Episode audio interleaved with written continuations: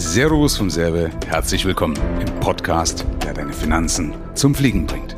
Michael, nochmal eine Frage zum Geschäftskonto. Wenn ich mir jetzt ein Geschäftskonto eröffnen möchte, auf was sollte ich deiner Meinung nach achten? Oder sage ich ihm einfach, ich bin mit meinem Privatkonto bei Bank XY zufrieden, also mache ich da automatisch auch mein Geschäftskonto? Oh, das ist sogar eine gute Frage. Jetzt habe ich also gedacht, was soll ich noch erzählen? Okay, aber in dem Fall, okay. Also bis auf. Meine Meinung ist, dass man nicht bei einer und derselben Bank bleiben sollte. Also ich favorisiere ja eh ein Zwei-Kontensysteem, das habe ich ja schon mal gesagt. Ich persönlich finde, dass man das bei verschiedenen Banken haben sollte. Ah, okay. Ja, macht insoweit Sinn, weil ich äh, mache eine Bank bei einer, oder ein Konto bei einer örtlichen Bank ja, ich will jetzt hier keine Namen nennen, aber irgendeiner örtlichen Bank. Und bei einer, äh, ein anderes Konto bei einer Großbank. Will ich auch keine Empfehlung jetzt geben. Wie gesagt, äh, soll ja jeder selber wissen. Nur das Prinzip möchte ich erklären dahinter.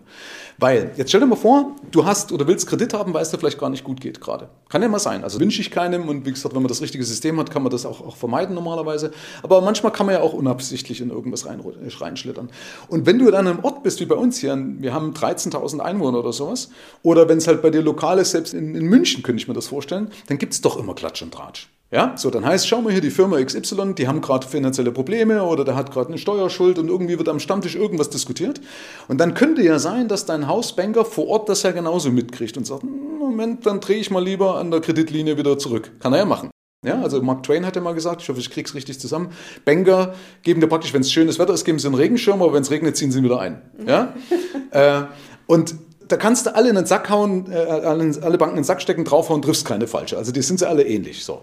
Das heißt, in dem Fall könnte ja sein, dass mir dann eine örtliche Bank die, den Kredithahn zudreht und eine fremde Bank, eine Großbank, die halt meinetwegen in Frankfurt sitzt äh, nicht, äh, oder nicht bei mir vor Ort oder wie auch immer, die kriegt das nicht mit. Die entscheidet nach den nackten Zahlen. Ja? Mhm. So, das kann also ein Vorteil sein in dem Fall von einer Großbank. Bei der anderen Seite kann aber wiederum eine Hausbank vorteilhaft sein, weil meinetwegen eine Großbank mit dem Scoring, also mit der Bonität, anders entscheidet. Und eine Hausbank sagt, na okay, die nackten Zahlen sprechen jetzt nicht für dich, aber wir kennen ja die Örtlichkeiten, wir wissen, was dein Haus hier in München wert ist, ja? dass da wiederum die Hausbank besser ist. So, deswegen würde ich zwei Banken wählen in dem Fall. Ja? Und es hat nochmal einen Vorteil mit meinem Kontensystem, dass du dir theoretischerweise, ich habe ja schon gesagt, man soll das nicht ausnutzen, aber theoretischerweise zweimal nämlich eine Bonität erarbeitest. Mhm. Beispiel, wenn du auf dem einen Konto, die Banker müssen jetzt abschalten, wenn du auf dem einen Konto nämlich die Geldeingänge hast, dann habe ich ja Umsätze für die eine Bank. Ja. Okay? Jetzt mache ich aber ja bei mir für meine Kosten einen Dauerauftrag auf ein zweites Konto. Ja. Und demnach habe ich aber für die andere Bank Umsätze. Auch wenn die immer gleich sind, auch nur durch einen Dauerauftrag ja. herkommt. Aber komischerweise ergibt sich daraus auch nochmal eine Bonität. Wer weiß, wie lange sie das noch mitmachen und irgendwann okay. kommen sie vielleicht drauf. Ja? Aber ich habe zweimal eine Bonität. Äh, ob man das jemals braucht, wie gesagt, sei ja nur dahingestellt. Aber weißt du, lieber haben wir nicht brauchen, als brauchen wir nicht haben. Ne? Ich mag ja lieber Redundanz und Optionen. Aber es das, was du gerade erklärt hast mit einem Zwei-Konten-System nochmal, äh, empfiehlst du dann das eine Konto bei der örtlichen und das andere bei der Großbank oder ist es egal, welches Konto du bei welcher Bank hast? Das entscheidet dann Abhebeverhalten. Also wenn du natürlich sag mal, über das Konto, wo ich permanent verfüge oder wo ich vielleicht sogar Bareinzahlungen leisten muss, ne, dann ist natürlich eher eine örtliche Bank besser, zumindest für Bareinzahlungen, wird sich aber auch irgendwann relativieren oder vielleicht mit dem elektronischen Euro sowieso irgendwann hinfällig sein. Aber eine Großbank ist das halt nicht möglich. Dafür könnte aber eine Großbank wieder vom Abhebeverhalten möglicherweise besser sein. Kommt aber auch darauf an, lebe ich in der Stadt, lebe ich am Land. Ja? Äh, weil die Großbanken ja zum Beispiel mit einer Cash Group arbeiten. Das heißt, ich kann teilweise sogar in Österreich kostenlos abheben. Ja? Wenn ich bei einer Sparkasse bin, heißt nicht, dass ich bei einer Sparkasse in Berlin kostenfrei abheben muss oder kann.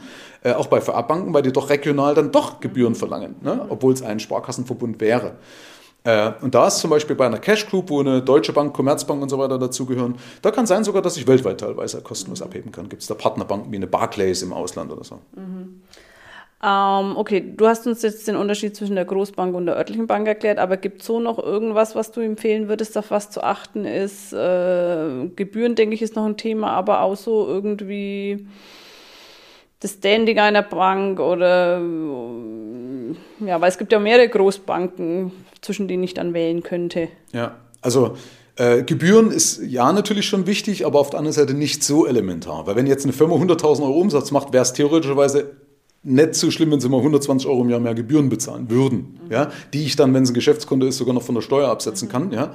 Aber da ist entscheidend eben, was bringt sie mir an Mehrwert. Das kann ich bloß jetzt nicht sagen, weil das wieder individuell ist, was jetzt jemand erwarten könnte. Ne? Mhm. Meistens habe ich gemerkt, ist es eigentlich egal, sondern es kommt darauf an, dass du sagst, ja, also auf die Branche darauf an, wo du sagst, also wenn ich jetzt zum Beispiel eine gewisse Branche habe, gibt es halt doch Banken, die eine bessere Firmenkundenabteilung haben. Auch da möchte ich jetzt keine Namen nennen, ne? Äh, um irgendwie Werbung oder irgendwie jemand anders oder Werbung zu machen und jemand anders vielleicht zu diskreditieren.